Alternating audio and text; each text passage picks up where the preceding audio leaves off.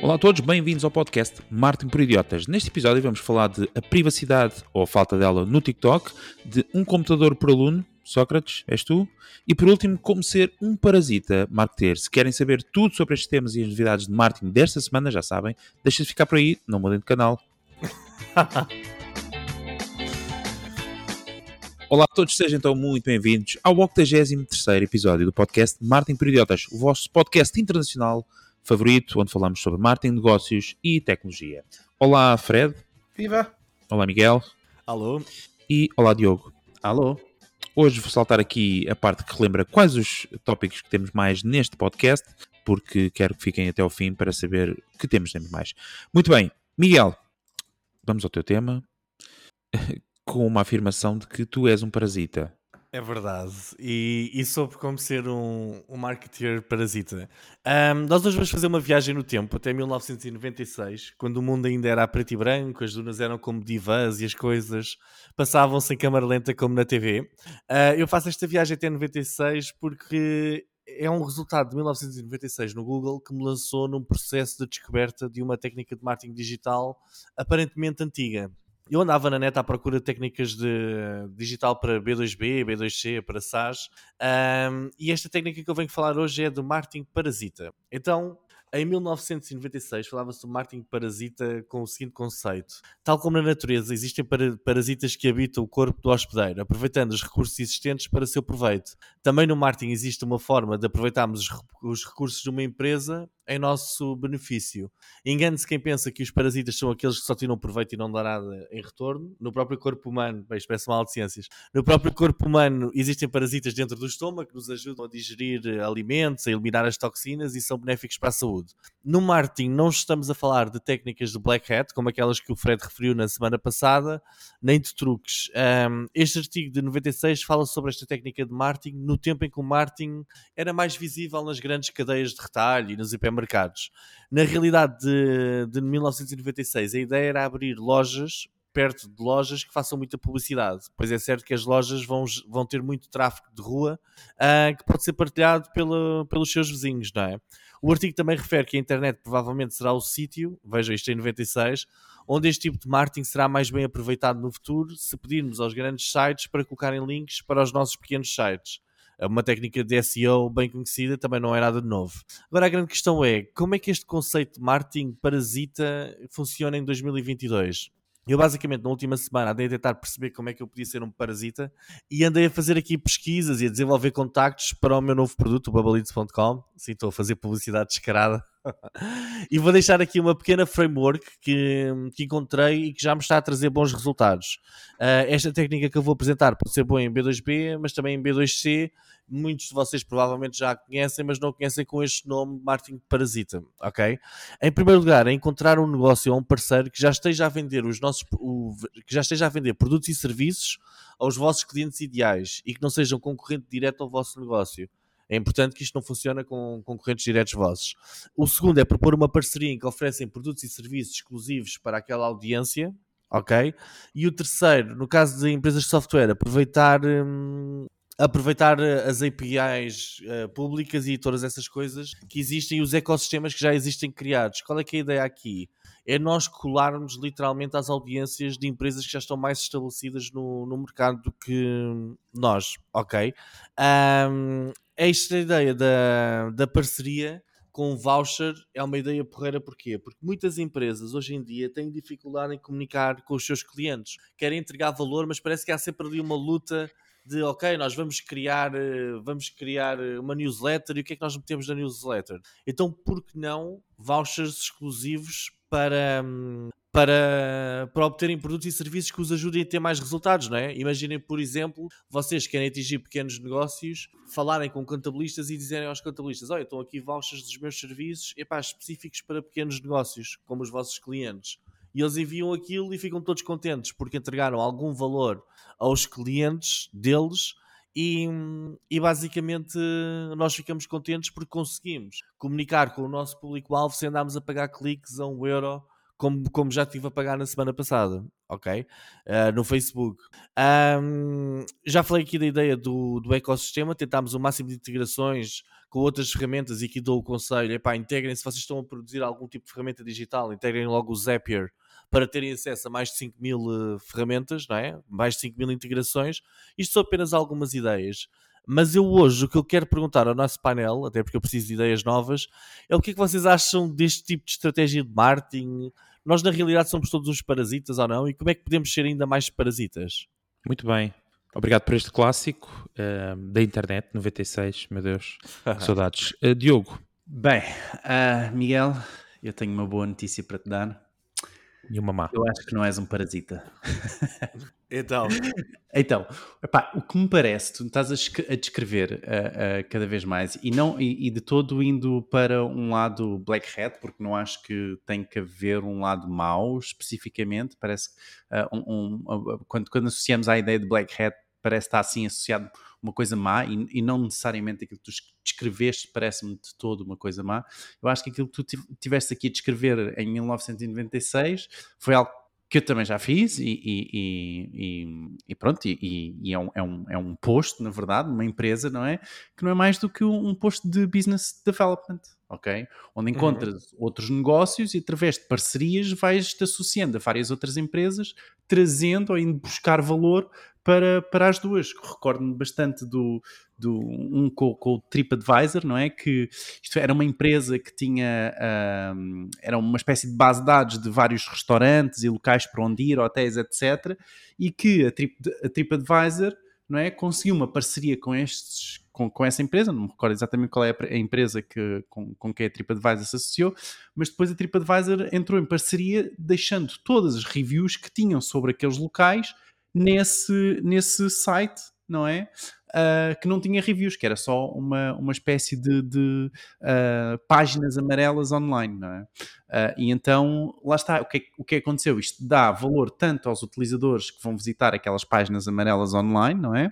Que de repente têm lá as reviews sobre aquele local, como também traz valor ao TripAdvisor que de repente está-se a introduzir no mercado ou num, ou num site, não é? Isso está a apresentar para uh, os utilizadores da, daquele site.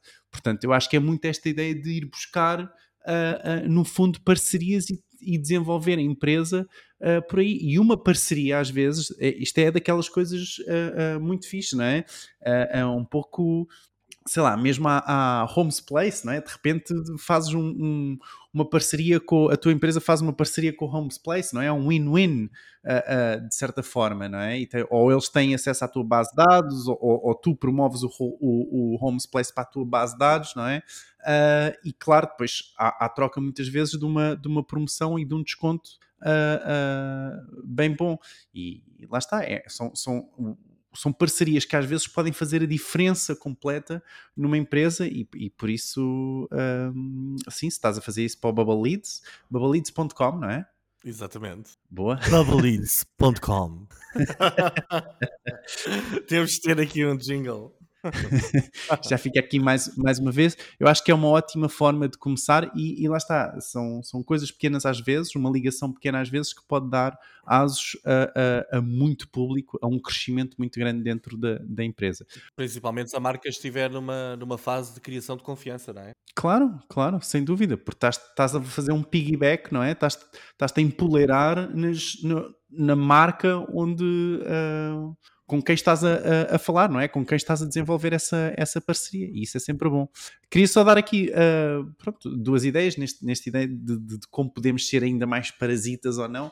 Pá, uma, acho que é uh, até mais como, como o artigo uh, sobre os parasitas falava, seria mais um, um, uma espécie de Google Ad sobre anúncio, sobre um, pesquisas com o nome dos nossos concorrentes, não é? Portanto, eu acho que isso é muito uh, essa tática parasita, não é? Portanto, se um utilizador procura servidores verdes e vocês uh, uh, vendem servidores verdes, por exemplo, ou, e, e aquela marca é associada a servidores verdes, vocês anunciam sobre a pesquisa daquela marca e então isso, como é óbvio, vocês vão fazer um piggyback, não é?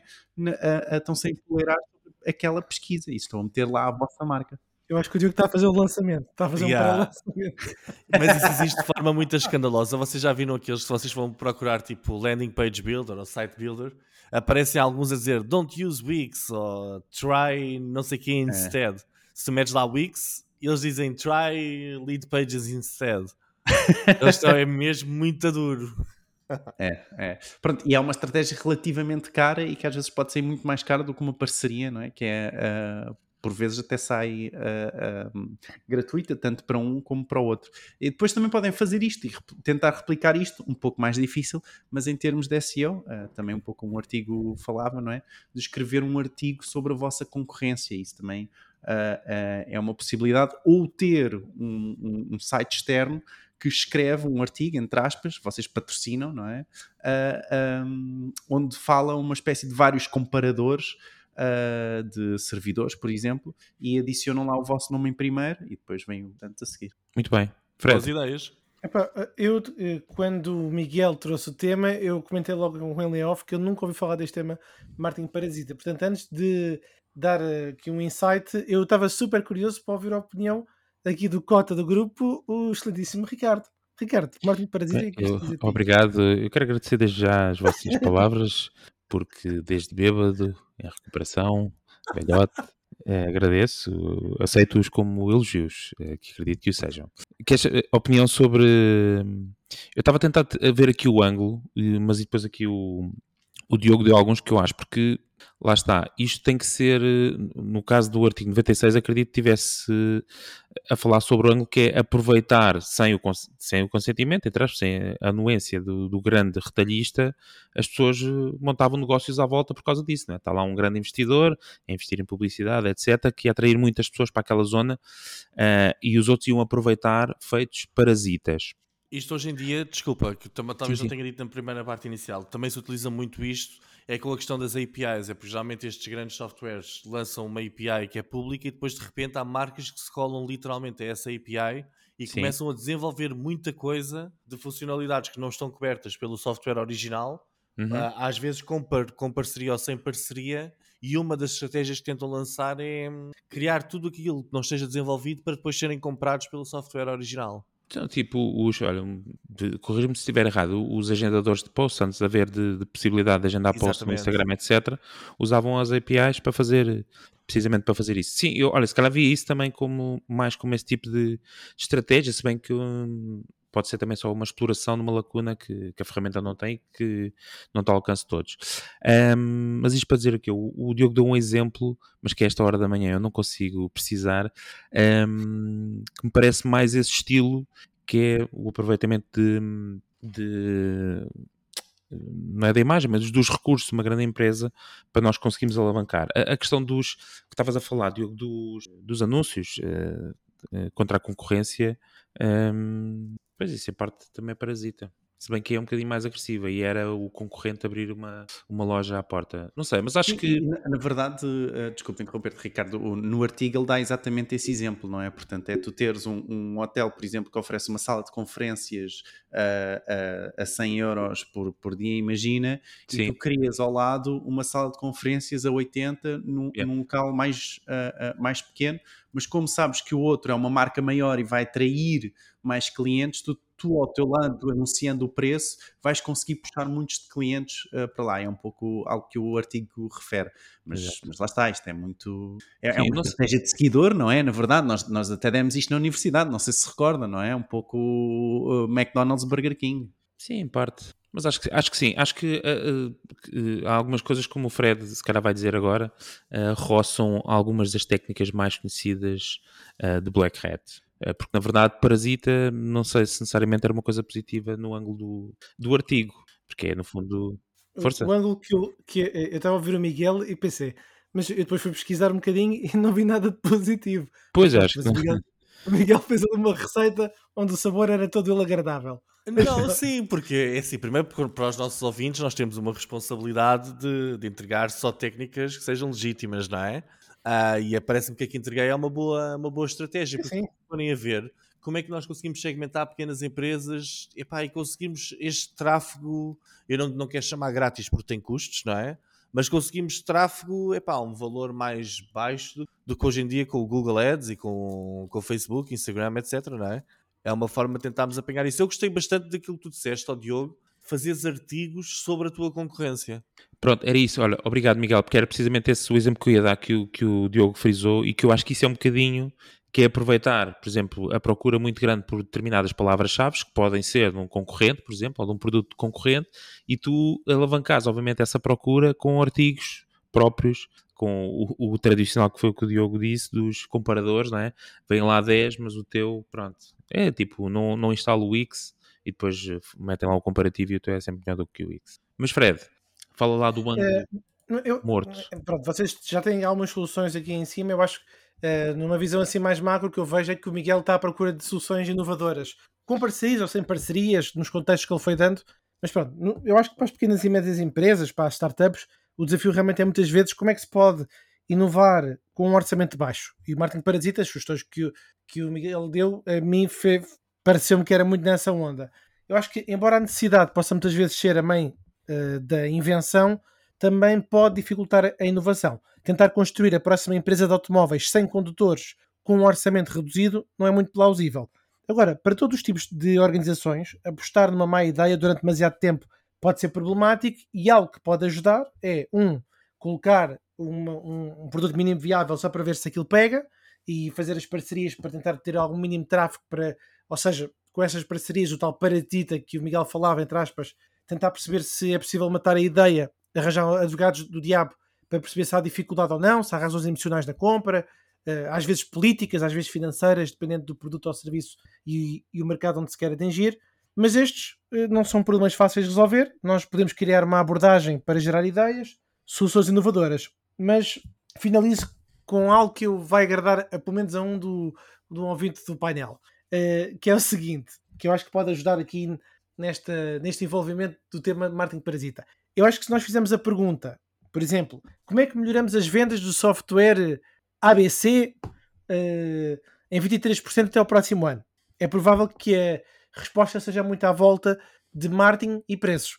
Mas se em vez disso começarmos pelo espaço do problema, que é como é que oferecemos mais valor aos nossos clientes? E aqui acho que abre-se uma porta a um pensamento muito mais abrangente, seja ele, entre aspas, parasita ou não. Muito bem. Fiquei a pensar no que disseste. Fica, se era para ti. Não percebi isso, foi uma indireta o para o ar. disse que um quis gostar, não disse qual, portanto agora fica a dúvida de qual, qual de nós mais gostou. Muito bem, para falar sobre marketing parasitas e não só, temos o nosso grupo de WhatsApp, w.marketingperidiotas.pt. No nosso grupo de WhatsApp estamos lá nós, estão lá muitos dos nossos ouvintes e está também todas as semanas um conteúdo exclusivo, que esta semana é um The Latest Best Practices for Instagram Shopping Guide. Eh, portanto, como o próprio nome em francês indica, é um guia para as melhores práticas de Instagram Shopping. Fica lá um, ehm, o conteúdo no nosso grupo de WhatsApp. Pela, pela própria meta, ok?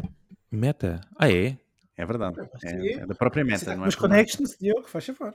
Muito bem. Diogo, tu vens falar um, também de connection, em parte, de, de demasiadas connections. Uh, privacidade e TikTok, esse casamento perfeito. É verdade. Uh, ora, lá estou eu outra vez e mais uma vez a falar uh, de privacidade. Miguel, não sei se queres dizer qualquer coisa. Uma tanga. desculpem. Pois é, desta vez venho falar de uma coisa que se chama In-App Browser. O que é isto dos In-App Browsers? Fred, não, estou a brincar. Não, não vamos chatear o Fred outra vez. Esta é fácil, acho que consigo uh, explicar. Então, o, o, um app browser, um in-app browser, ok? São browsers que uh, são utilizados em aplicações. Penso que todos nós já reparámos que quando abrimos um link nas aplicações do Facebook, do Instagram ou do TikTok, vemos que não abre o nosso browser normal, não é? Seja o, o Chrome ou o Safari dentro do nosso telemóvel. Uh, mas abre sim uma espécie de browser dentro da aplicação do TikTok ou do Facebook. Ok? Faz sentido? É só no telemóvel, não é? É só no telemóvel, exatamente. Mas sim, faz sentido, é simples. Quando abres eh, um link dentro da aplicação TikTok e ele, em vez de sair e andar a saltar para o teu browser, fica ali dentro e abre a página e a pessoa pode utilizar dentro da aplicação do TikTok. Quando termina de ver aquilo que tinha a ver, carrega no X e continua dentro da aplicação do TikTok. Isso é um in-app browser, é isso? Exatamente, exatamente. Que, uh, uh, por, um, por um lado, até pode ser prático, não é? Em vez de estar a aplicar, uh, claro. a abrir, aliás, várias aplicações, abro naquela aplicação que já está aberta, abro esse in-app browser. Mas parece que, segundo um artigo da Forbes da, desta semana, o TikTok no seu in-app browser, ok, está a injetar código, ok, dentro daquele site que permite absorver todos os cliques ou toques feitos dentro daquele site. Para terem uma noção disto, então imaginem que vocês abrem um, um link da FNAC.pt no vosso TikTok e fazem uma compra. Para comprar, então vão ter que introduzir o vosso e-mail e o TikTok consegue registar exatamente qual o e-mail que escreveram. Mais, vão ter que introduzir, por exemplo, a vossa password da conta do cartão FNAC e o TikTok, mais uma vez, vai registar essa password. E até, meus amigos, preparem-se, se vocês introduzirem o vosso cartão de crédito, o TikTok consegue medir isso também. Assustados o suficiente?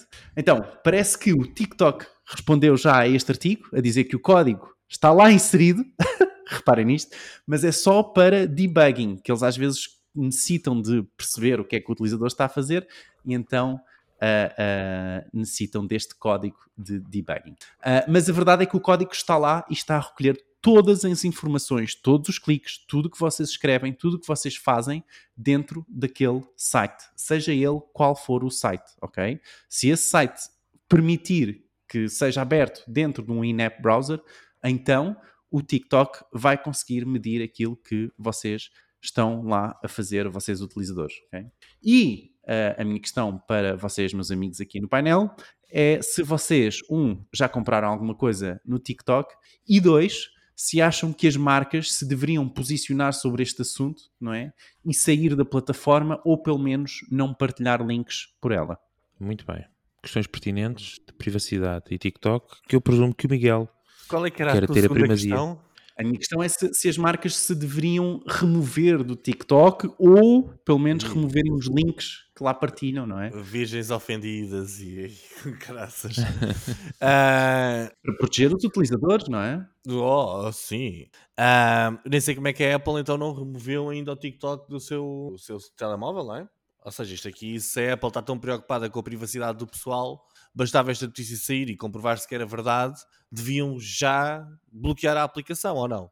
Não sei, o que é que eles andam a fazer? É um muito bom ponto e isto foi testado exatamente em, em dispositivos iOS, como foi em Android, uh, e a verdade é que todos os in-app browsers podem injetar coisas. Portanto, uh, vou adicionar aqui uma informação que também uh, tinha mais à frente, mas o próprio Facebook, o Instagram, fazem exatamente o mesmo, injetam também código. A única diferença é que o código que eles estão a injetar não estão a medir aquilo que os utilizadores escrevem. Medem as interações com o site, mas não exatamente aquilo que os utilizadores uh, escrevem. Sim, isto é uma técnica de hacking que havia antigamente que era, acho que era keylogin, ou o que é que era, que se instalava uma coisa no computador da pessoa e começávamos a ver tudo aquilo que a pessoa teclava com esperança de conseguirmos roubar passwords e essas coisas. Epá, uh, nós continuamos sabes a achar. muito, Miguel, tu sabes oh, muito. Eu tenho um passado, meu amigo. oh, meu Deus. Eu trabalhei na primeira loja de e-commerce em Portugal, assim, grande, como programador. Uh, epá, nós continuamos a achar que as Big Techs andam aqui a brincar às redes sociais e aos produtos grátis, etc., mas não andam. Uh, nós, na semana passada, andávamos aqui a falar sobre a ideia de escutar conversas que acontecem noutros canais entre utilizadores. Não sei se ouviste isso, Ricardo. Um, epá, que agora há aí uma tendência do Martin que é tentar perceber o que é que anda a ser dito nos chats e nos grupos WhatsApp e tal, e escutar essa, essas conversas todas. Se nós formos a pensar nisso, isto o TikTok nem choca assim tanto. Epá, uh, nós temos de perceber que não há borlas.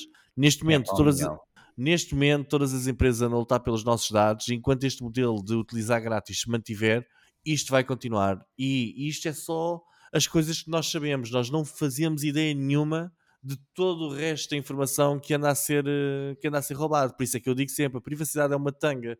Os tipos do RGPD pá, devem andar a rebolar eh, na campa, não é? se ainda estiverem vivos. Não, acho que estão todos ainda. É uma coisa bastante recente. Sim, mas devem estar ali, devem estar ali todos em pulgas a pensar bem. Andámos nós preocupados com a porcaria do formulário e de, de dizer lá os, os termos de utilização e a pessoa aceitar, epá, quando na realidade, e eu sempre disse isto, os RGPDs e essas coisas todas só servem para prejudicar os pequenos. Os grandes, eles vão continuar sempre a fazer tudo e mais alguma coisa para roubar os nossos dados, porque o negócio deles é dados, quer queiramos, quer não, não é? Um, mas também não percebo porque é que as pessoas ficam tão admiradas, como, como tu disseste e bem, Diogo.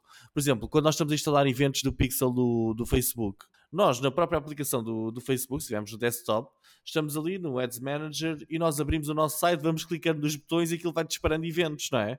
Ou seja, epá, é óbvio que aquilo está tudo a ser escutado. Não é só naquele momento em que nós estamos ali a clicar nas coisas, mas sempre, não é? Um, eu não percebo é por que motivo, com tanta sofisticação em perceberem tudo o que está a acontecer nos nossos telemóveis e browsers, etc., em tudo aquilo que nós clicamos, epá, seja tão difícil às vezes configurar a porcaria do pixel e medir conversões como deve ser, não é? Pá, se eles usassem toda esta tecnologia de espionagem epá, para, para tentar perceber onde é que vêm as conversões. Esse cara, aquilo que nós falámos há dois episódios atrás sobre o last click e não sei o quê, epá, estava tudo muito mais facilitado para toda a gente, não era? Começávamos a medir as conversões como deve, como deve de ser. Eu continuo a dizer, as grandes marcas tipo Facebook, Meta, Instagram, TikTok, Amazon, tudo o que quiserem chamar, eles não têm valores nenhums relativamente à proteção da privacidade das pessoas. Eles não querem saber, isso para eles é tudo, é uma mentira. Não, não há nenhuma marca que se preocupe realmente com a privacidade das pessoas. Eles o que se preocupam é com a privacidade dos dados que eles têm sobre as pessoas, para que ninguém saiba quais é são os dados que tenham e ninguém, lá, ninguém vai lá roubar os dados deles, porque aquilo na realidade é o pequeno tesouro que eles têm. Quanto à tua segunda questão, eu nunca comprei nada no TikTok, mas dá para perceber a dimensão da quantidade dos roubos de informação uh, bancária e etc. Porque até existe o, o hashtag do TikTok make, made me, make me Buy It, vocês conhecem? Que é, que é, um, é um hashtag das pessoas que dizem que o TikTok os influenciou a comprar alguma coisa, porque viram um vídeo, etc. Realmente há muita gente a comprar no TikTok e eu, eu pessoalmente acho um escândalo enorme. Agora, não me venham. Eu acho que isto é, um, isto é um grande escândalo, não é? Tipo, mas se fico surpreendido, é pá, não. Acho que é tudo igual. São todas iguais as empresas. Uh, onde roubar sempre que puderem roubar, provavelmente até estão a roubar coisas que nós ainda não sabemos e há de ser sempre assim. Enquanto o modelo de negócio for, os nossos dados servem como pagamento. Tá, e é o que eu tenho a dizer. Muito bem. Fred. O Diogo perguntou se algum de nós já fez alguma compra pelo TikTok. Eu nunca fiz nenhuma compra pelo TikTok e já tentei vender pelo TikTok, mas não fui bem sucedido. Não conseguiste roubar os dados a ninguém? Uh, bom, não, não consegui sacar uma venda do TikTok e com isso ficar com os dados dos compradores. Agora, o que é que sucede? Uh, eu, quando o Diogo trouxe este tema, eu comentei logo com ele: Pá, o Diogo está fresquinho, fresquinho, fresquinho, porque realmente eu vi isto no Twitter e eu próprio fiquei boquiaberto porque uh, a pessoa que fez esta investigação e colocou montes de print screens, eu fiquei, Bem, eu, eu nem consegui acreditar porque realmente não era um não era um parágrafo com algumas letras a dizer ah o TikTok é, é isto. Não ele estava ele tinha conteúdo que estava a sustentar a sua afirmação. Bom é assim nós já falámos tantas vezes aqui desta ferramenta e de outras que quem gostar muito do tema da privacidade tem muitos episódios para trás para satisfazer a sua curiosidade. Agora uma coisa é certa e aí concordo com o Miguel as plataformas estão a sentir-se cada vez mais apertadas com as restrições de alguns big players. Tivemos o, o Apple App Transparency, que foi o primeiro grande aviso, não é? Primeiro grande aviso. Tivemos o segundo grande aviso, que é este tema de, das cookies, depois da Flock e depois uma cambalhota de mortal encarpado para a frente da Google e depois outra para trás. Portanto, mas são alguns avisos, são alguns avisos de first party data a ter preponderância e eh, os monopólios a ganhar cada vez mais força, deixando cada vez mais difícil as pequenas empresas com os seus próprios ativos. Claro, ou é seja, é tu, nós vendo, vendo esta conversa toda à volta das cookies, etc., isto é mil vezes mais grave do que a questão das cookies. Sim. É mil vezes mais grave. Isto é, isto é literalmente espiar o dispositivo da pessoa, mas epá, é, é brutal. Estamos a antecipar multas, é isso que estás a dizer, não é? Epá, eu não sei se é multas, eh, se, se alguém devia ir para a prisão. O que eu acho é que isto da, da privacidade neste. Epá, então, desculpa, eh, se fosse, se fosse um hacker. Ah, não, tens razão, fazer, tens. Se fosse um hacker a fazer isto, o hacker era multa, multa multimilionária por recolha de dados. Já saiu essa notícia.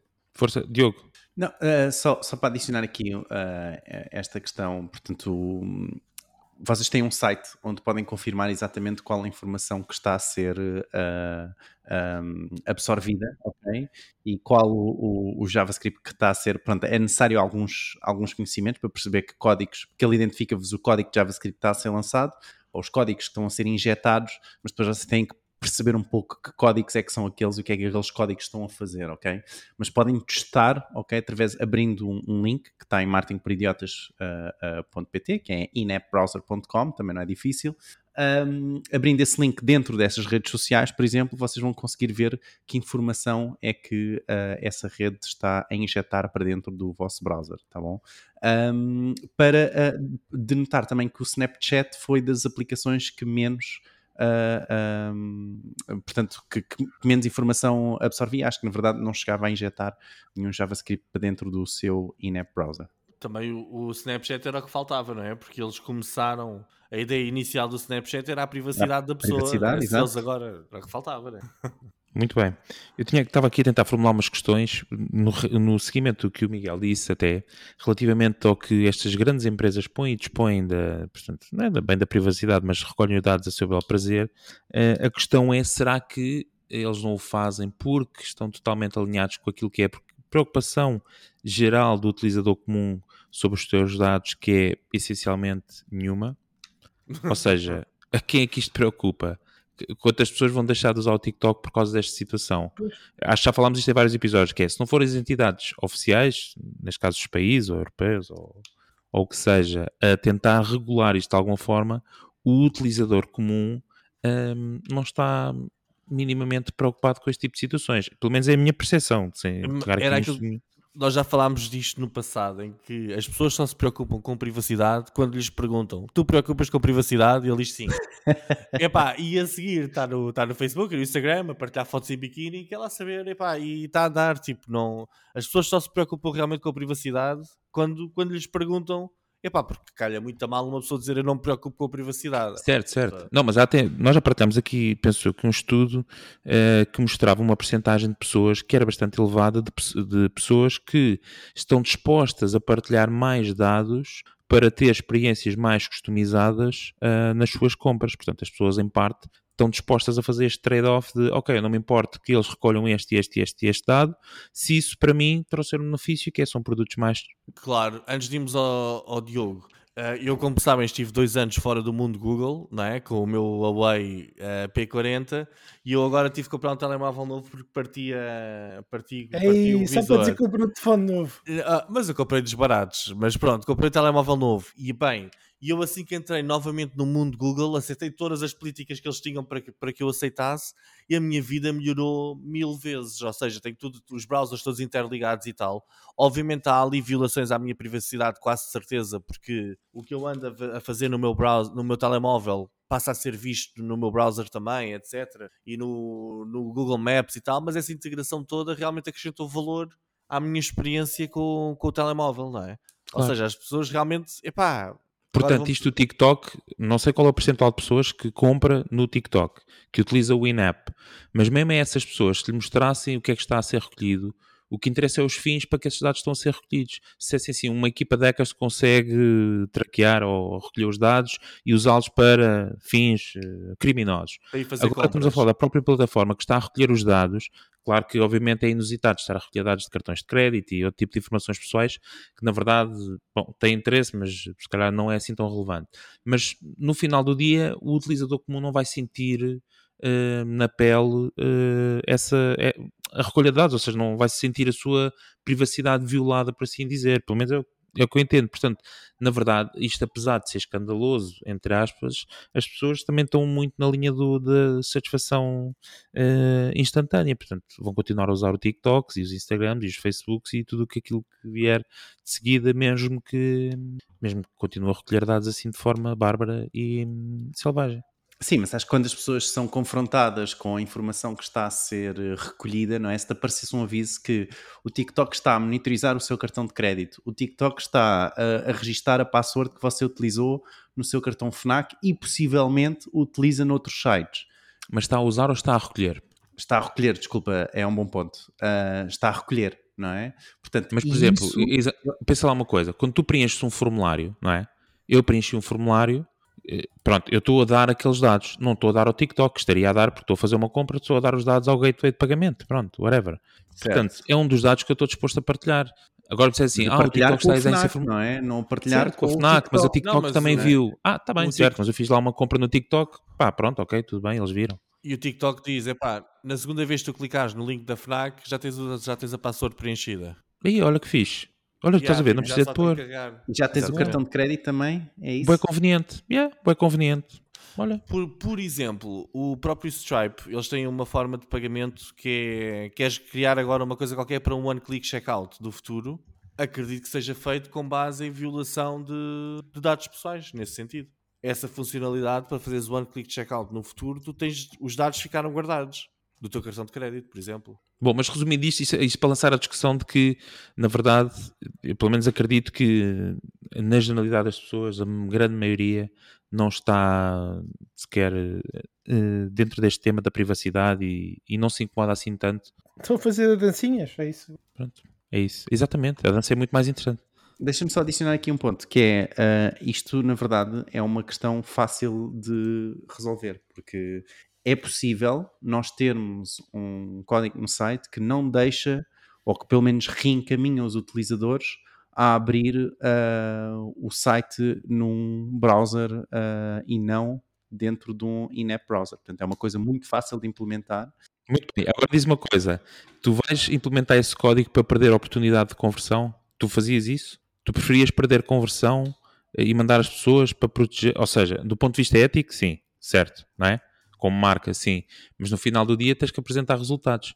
Se dissessem assim, olha, se mantiveres o código que funciona em app, tens uma conversão de Y. Se mandares as pessoas para o browser, tens uma conversão de Y menos 40%. Até porque, o próprio, até porque o próprio TikTok pode estar a recolher essa informação para beneficiar as marcas a seguir. Do género, para perceber as ações que foram feitas no site, para conseguir fazer traqueamento que não é possível fazer com cookies ou com outra coisa qualquer, não é?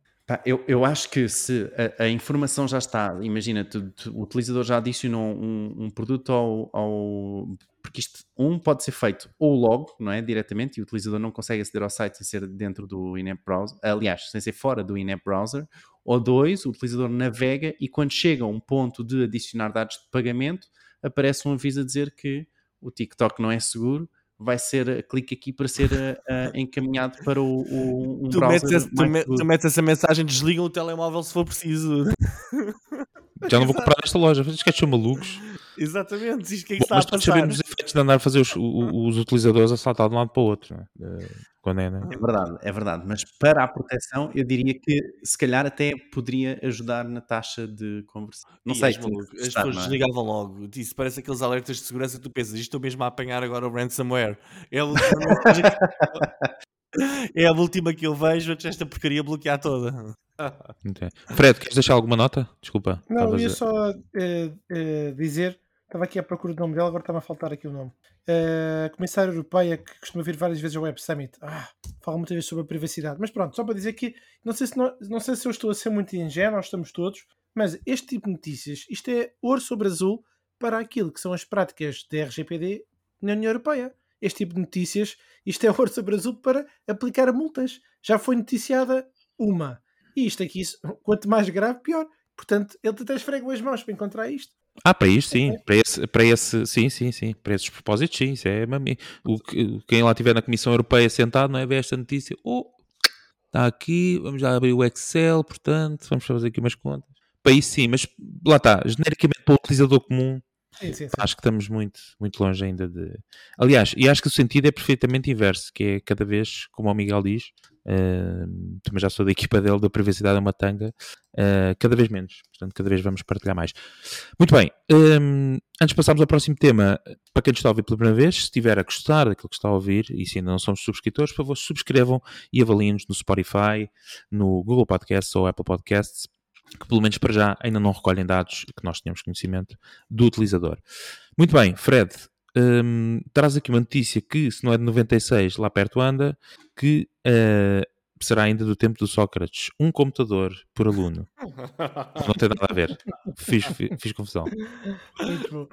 Eh, bom, o confinamento gerado pela pandemia global de Covid-19 obrigou as empresas e trabalhadores a adaptarem-se ao teletrabalho e aos estudantes a terem aulas em casa. O mercado dos computadores foi, na altura, favorecido com um aumento significativo da procura de novas máquinas. Agora, depois de um pico motivado pela pandemia, sabe-se que as compras de computadores portáteis registaram declínio no primeiro trimestre de 2022, de acordo com a IDC e a Gartner.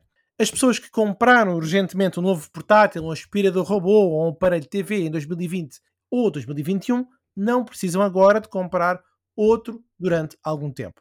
As escolas retomaram as aulas presenciais, os pais que compraram computadores recentemente não precisam de mais nada. Curiosidade: em Portugal, a marca eh, que vende mais computadores eh, tem sido a HP, em primeiro lugar, depois a Lenovo e em terceiro a ASUS, que comercializou, só para termos uma ideia de escala, 26 mil unidades, dados da IDC. Li uma entrevista do diretor-geral da Huawei em Portugal a referir que em 2021 a temporada de regresso às aulas marcou uma subida marcante da cota de mercado, que agora é de 10% no segmento de PCs em Portugal, um feito realizado em 3 anos. Ora, nós estamos a aproximar-nos agora do regresso às aulas, e só para termos aqui também uma visão geral uh, do mercado global, nos Estados Unidos a Apple é a marca que mais vende portáteis, mas os Chromebooks, os Chromebooks da, Google foram o uh, laptop preferido dos estudantes. São baratos, despojados, têm software da Google, não são barulhentos em comparação com os computadores escolares desajeitados do antigamente, como o exemplo aqui dado do, do Magalhães, são bastante simples de utilizar pelos estudantes. Aliás, o próprio Miguel estava há bocadinho a fazer um elogio à Google precisamente pela integração de, sistema, de sistemas. Portanto, para estudantes, professores podem controlar, uh, os professores podem controlar o que as crianças podem não fazer com eles se estiverem num sistema integrado usando o Google Scholar. Para não falar no preço, não é? O preço também. Fala no preço. Tá, estou aqui a ver um a 669 euros. Mas por 240 euros já vês, uh, portáteis. Estive a ver há bocadinho na Vorten. Aliás, vou precisamente fazer essa referência, que eu fiz uma pesquisa há, pouco e vi descontos no regresso às aulas dos Chromebooks na ordem dos 40%. Se entrares nos principais sites online de e-commerce aqui em Portugal que vendem eletrónica, verás o mesmo que eu vi. Agora, o facto aqui é que as vendas estão, como eu disse, a entrar em colapso. O número de Chromebooks vendidos em abril, maio e junho foi metade, metade do número vendido no mesmo período em 2021, de acordo, novamente, com dados da IDC. Portanto, isto faz parte, na minha opinião, uh, de uma tendência geral da eletrónica, a minha opinião, e os dados estão a mostrar por si só. Bom, chegando ao fim, qualquer que seja a direção das vendas, os portáteis refletem uma mudança radical nas escolas. Tal como em muitos negócios e serviços, pode não haver volta a dar às adaptações digitais que as escolas e as famílias fizeram por necessidade. No ano passado, uh, aliás, no passado ano letivo, o Ministério da Educação português distribuiu 450 mil computadores e hotspots da internet. Alguns dos quais foram relatados agora há duas semanas pelo Tribunal de Contas já não estão a funcionar, mas pronto, é contexto tecnológico ou do fornecedor, não sei. Mas segundo o programa, um, eles começaram esta ideia interessante, né, distribuir os computadores e hotspots, teve foco primeiro nos alunos mais carenciados, com apoio social escolar, e acho que faltam cerca, ou faltavam cerca de 600 mil eh, portáteis, não sei, entretanto já foi entregues mais alguns ou não, para abranger professores e todos os alunos do ensino obrigatório da rede pública tal como foi desenhado pela Escola Digital. Agora, pergunta para vocês, caros amigos de painel, reflexão para a nossa audiência, queridos ouvintes. Será que as escolas portuguesas teriam a capacidade para um objetivo de ter um computador para cada aluno? Pergunta número 2.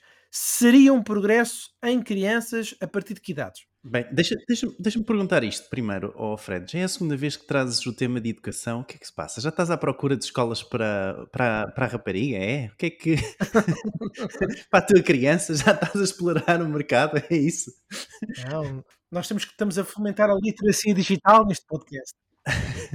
Então, Diogo, já que, já que lançaste. Vamos a isto, vamos a isto. Epá, eu, eu acho que hum, há aqui eu acho que se as escolas teriam capacidade de ter um computador por cada aluno, eu acho que cada aluno, se não todos os alunos, principalmente aqueles mais carenciados, não o têm, eu acho que pá, a maior parte hoje em dia tem, não é? Depois da pandemia foi muito. Uh, uh, toda a gente teve a recorrer a computadores, não é? Ou, ou durante a pandemia, aliás.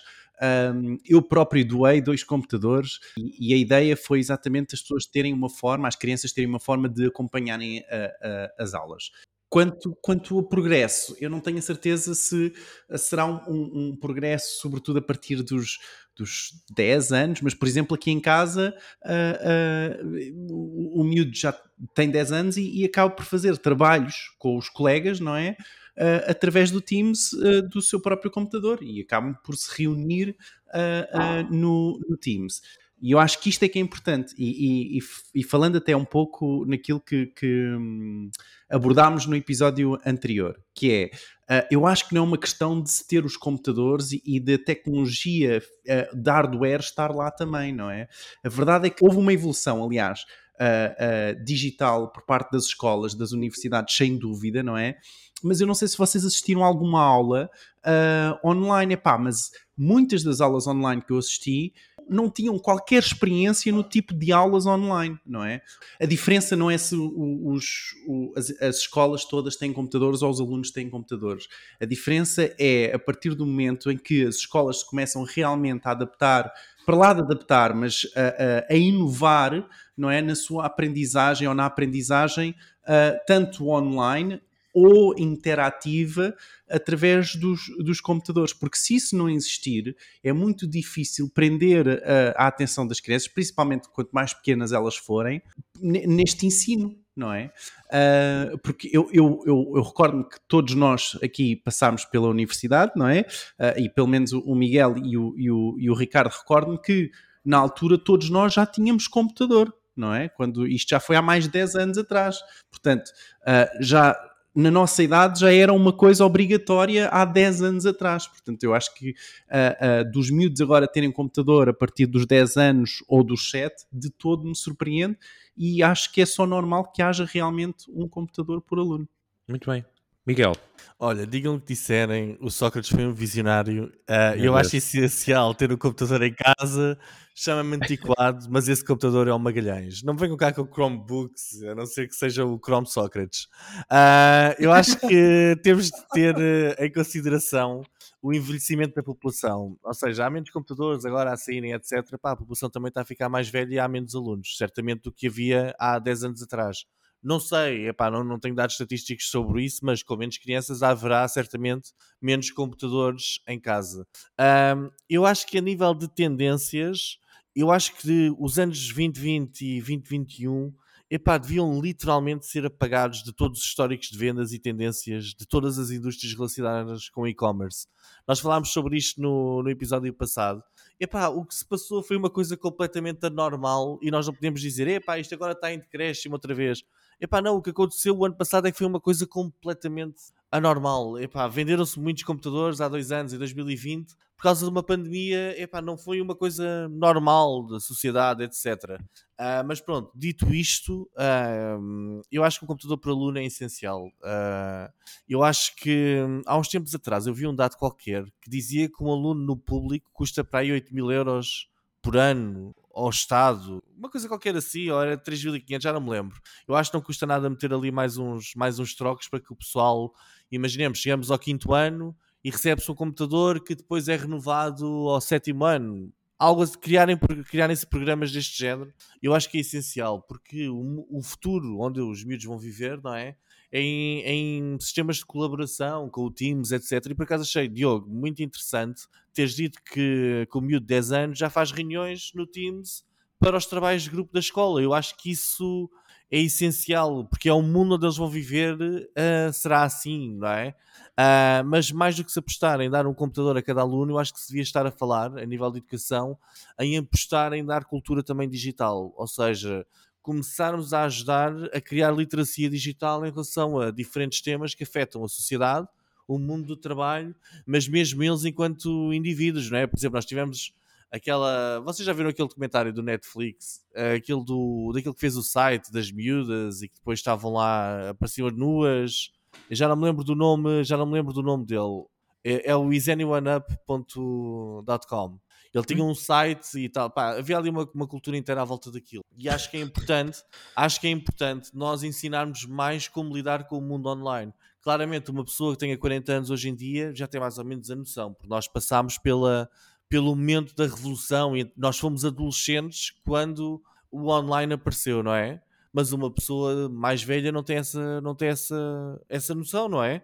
Uh, e acho que se tem de criar, eh, tem de se, tem de se apostar em, epá, dar literacia digital às pessoas. Não é só dar um computador, toma lá, está aqui isto para usar o Word.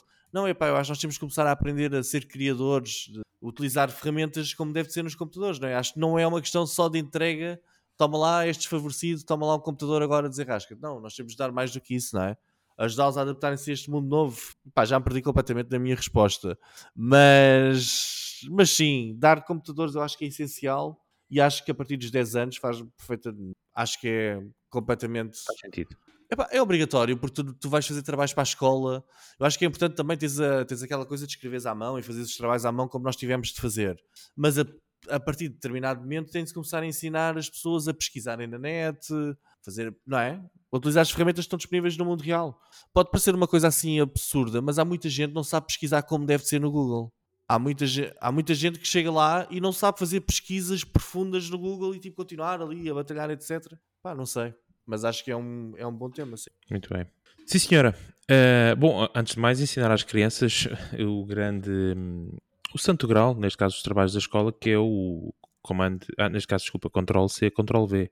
Olha, por exemplo, desculpa, é que já nem é o Ctrl-C, Ctrl-V. As crianças apanham uma ferramenta tipo wordplay.ai, aquela que o Fred falou aqui há uns tempos atrás, e fazem o trabalho todo da escola. Como é, que, como é que a escola está preparada para lidar com esta nova realidade? Nota, é do AI ou é do aluno? Não, porque o AI não pode ter direitos de autor, segundo o que nós. então os direitos são do aluno. Mas é uma discussão mas, interessante. Sim, como é, que a escola, como é que a escola vai lidar com a inteligência artificial para os trabalhos da, da escola? Como é que vai lidar com isto, não é? Não é? Temas interessantes para, para pormos. Eh, vamos chamar um especialista da AI, o Miguel, o Miguel Vieira, para vir falar sobre a AI e sobre os direitos do AI e o futuro do AI. Olha, olha que criar agora um software que fizesse trabalhos da escola utilizando inteligência artificial é pá, é cobrar 5, 5 dólares a cada miúdo por cada trabalho e às vezes isto aqui não bombava a sério. Miguel, o Bubble Leads, o Bubble Leads eu sei que não está, mas sabes que os, as startups fazem pivot. Portanto, Exatamente. É? Ou seja, e fazes uma tese, uma tese de mestrado toda por AI. Tumbas. Nós, nós já falámos disso, não falámos? Num artigo científico gerado por um AI. Pois. Acho que falámos disso. Muito bem. Estão fechados os temas? Uh, alguma nota final? Não? Então vamos passar ao nosso momento do Twitter, onde vamos. Acho que vamos, vamos sim, senhora. Um, dar as boas-vindas aos nossos novos seguidores da nossa conta de Twitter, Martin Idiota. E são eles. Então, esta semana temos o Team IT e o Felipe Pedro. Ele tem o nosso followback. Só desacrescentar aqui um shout-out do Nuno Lopes Monteiro, que nos deu, uh, uh, que veio aqui interagir connosco uh, no Twitter e dizer ao Miguel que afinal há pessoas aqui a interagir. okay. Meu Deus, ao 83 episódio temos interações. Mais de um ano e meio depois. É verdade.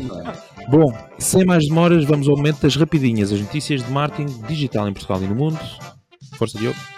Vamos a isto. Então, a Google diz que vai lançar brevemente o Helpful Content Update, que deverá despromover todos aqueles artigos que são escritos propositadamente para ficar nas primeiras posições, ou seja, privilegiam a máquina versus os humanos, mas por agora vai ser só em inglês. Okay? Portanto, a ideia é todos aqueles artigos sobre reviews mal feitas, tudo para ir para um site da Amazon de afiliados, que vá tudo embora e sai tudo das primeiras posições. Vamos ver o que é que vai acontecer. Ele vai ser lançado em princípio no início de setembro. Mais, o YouTube Podcasts, eh, uma página dedicada a podcasts no YouTube já está live, mas nos Estados Unidos, parece que o lançamento está para breve. Mais, com 54,7 milhões de euros, uh, nós foi o maior anunciante em Portugal de junho, de julho, aliás, a Netflix anunciou que não haverá publicidade nos programas infantis. Ups. Mas o Google Analytics 4 vai começar a medir automaticamente o envio de formulários nos vossos sites. Portanto, sem qualquer implementação adicional, vocês vão conseguir criar conversões a partir de validação de formulários, ok? Atenção que isto não vai fazer como o TikTok, não, não deverá ir buscar a informação dentro desse formulário. Nem penses nisso, Diogo, nem penses nisso, até deve estar doido. Mas o LinkedIn lançou o seu novo Audience Insights. Uh, mas quase a acabar, parece que a Apple quer aumentar o seu negócio de anúncios. E por último, agora sim, o Snapchat passou a 1 milhão de subscritores pagos. Okay? Já ultrapassou, aliás, 1 milhão de subscritores pagos uh, na sua plataforma. E é tudo. Olha, Obrigado, eu acho interessante essa do, do Snapchat. Estou a tentar é explorar aqui um caminho diferente, que é o caminho do pagas e não precisamos roubar os teus cartões de crédito. Tu dás. Exato. Não sei se é necessariamente assim. No, no TikTok pagas sem saber, não é? Exato. Muito bem, vamos passar à ferramenta da semana. E esta semana, aqui está, este clássico de 1996. Não, por acaso é de mais tarde. A ferramenta da semana, esta semana, é o Screaming Frog. Isto não é um bar, desculpem lá.